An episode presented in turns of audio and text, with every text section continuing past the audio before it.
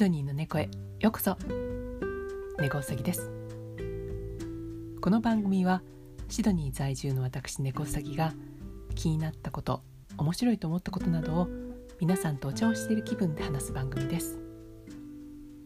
ところであのリスナーの皆さんは多分ほとんどの方があのカレーはお好きなんじゃないかなと思います。カレーってもう国民食ですよね。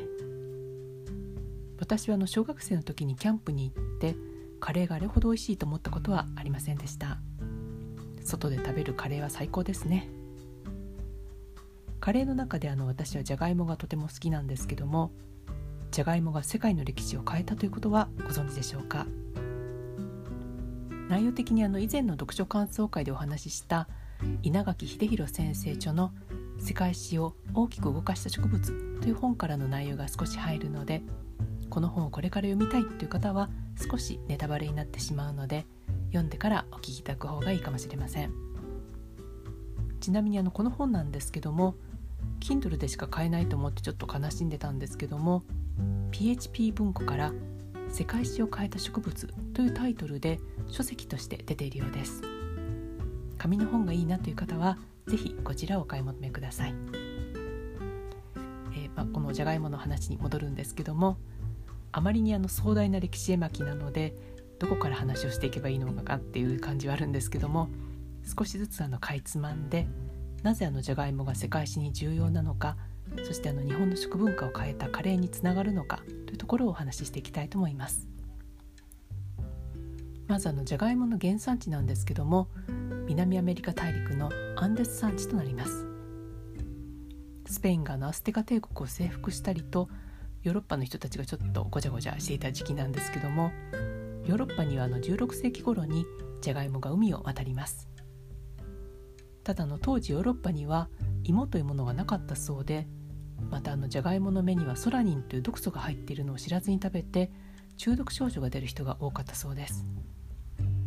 またあの特にその当時重要だったのが聖書にジャガイモが載っていないということだったそうなんですね。じゃがいもはあの種芋のみで繁殖して神の定めたメスとオスによる繁殖方法に反するということで性的に不純だという理由であの裁判にかけられてなんと有罪判決が出ます。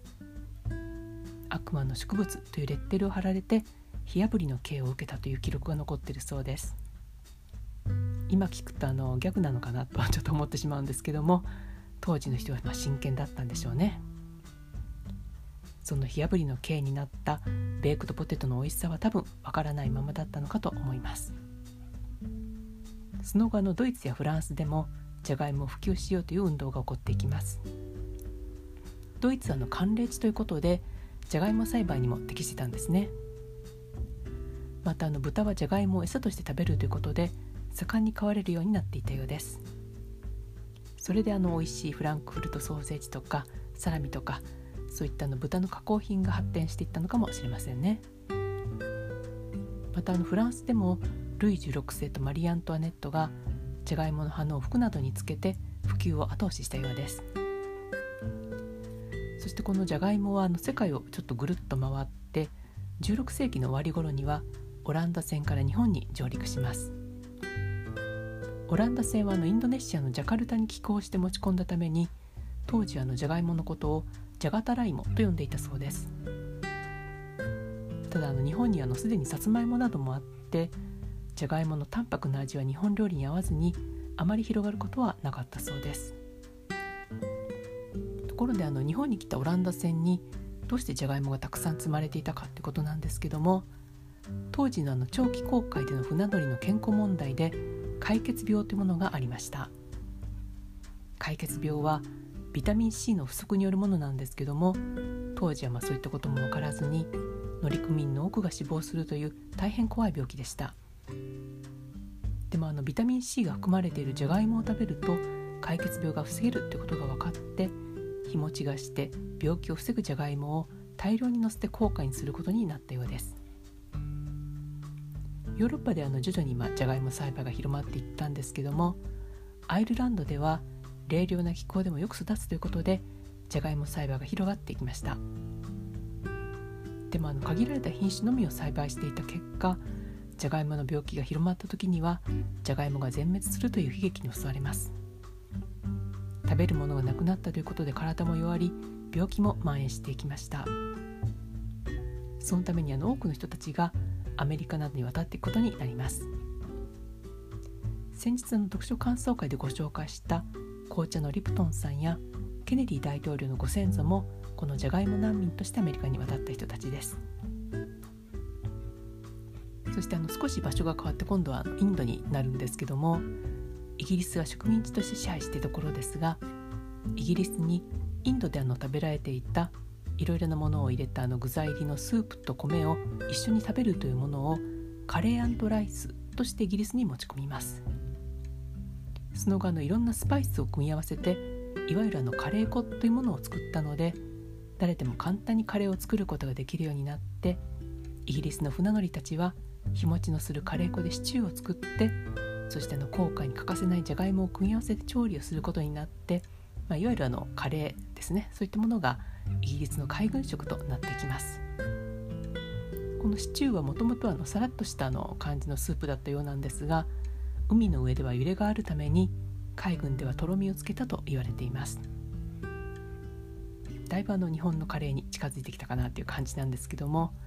これがあのどのようにして日本に入ってきたかということなんですが当時あの日本の海軍ではヨーロッパのような解決病の問題はなかったんですが活気が大きな問題となっていました。これはあのビタミン B1 の不足によるものなんですけどもでもなぜかの上級証拠はあまりならなかったということでこれはあの西洋式の食事で肉などを食べているからだということで日本海軍でも西洋式の料理を取り入れるということになっていきます。日露戦争の時にはイギリス軍と同盟を結んでいたためにそしてあの日本海軍はイギリス式を見習ってカレーを取り入れることになります。そしてここから各家庭に肉とじゃがいもを入れたカレーが広まっていってそしてまたあの派生してじゃが、えー、肉じゃがも生まれていくんですね。今もあの海上自衛隊では毎週金曜日はカレーの日ということで各戦艦や護衛艦ごとに特色あるカレーを作っています。これらのレシピはの海上自衛隊のウェブサイトにも出ています。60種類以上あるのでぜひ皆さんも作ってみてくださいね。リンクも貼っておきます。ざっとまあじゃがいもの歴史を、えー、まあご紹介したんですけどもそしてあの最後は日本のカレーまで、えー、行き着いたんですがじゃがいもの長い旅路いかがでしたでしょうか？アメリカであの現在活躍されている方や会社などはアイルランド系が結構多いんですね。大統領だけでもケネディ大統領ニクソン大統領レーガン大統領そしてあのクリントン大統領がアイルランド系なんですね。してあのオバマ大統領も母方はアイルランド系だそうです。なのでもこのじゃがいも基金がなければ歴史は大きく変わっていたかもしれませんね。じゃがいもの、えー、歴史に興味を持ったという方は是非あの稲垣先生の本を、えー、その中のじゃがいもの章を読んでみてください。この章を読んで、まあ、さらに知りたいという方はその下に、えー、リンクがある「じゃがいもの来た道」という本もぜひ読んでみられることをお勧めします。それでは今日はこの辺で。番組へのご感想などは「ハッシュタグシドニーの猫」でツイッターでつぶやいていただけると嬉しいです。本日もお聴きいただきありがとうございました。猫すぎでした。